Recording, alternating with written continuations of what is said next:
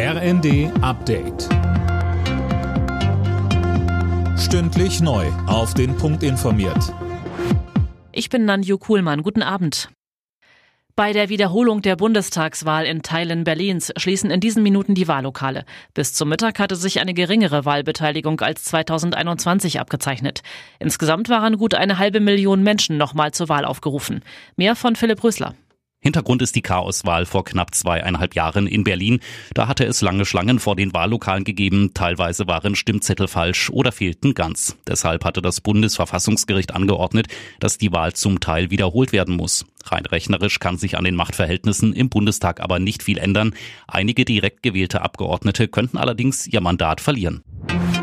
Vor der drohenden israelischen Offensive im Süden des Gazastreifens hat Israels Ministerpräsident Netanyahu sichere Korridore für Zivilisten zugesagt.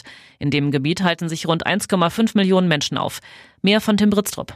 Viele davon sind zu Beginn der israelischen Bodenoffensive aus dem Norden Richtung Rafah geflohen. Die Menschen könnten sich nicht einfach in Luft auflösen, schrieb Deutschlands Außenministerin Baerbock auf Ex.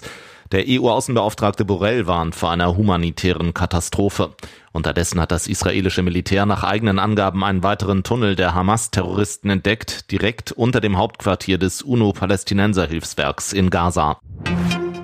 Das Weiße Haus ist schockiert über Aussagen von Donald Trump. Der hat auf einer Wahlkampfveranstaltung gesagt, dass er NATO-Länder, die das 2-Prozent-Ziel verfehlen, bei einem russischen Angriff nicht unterstützen will. Er würde Moskau sogar dazu ermuntern.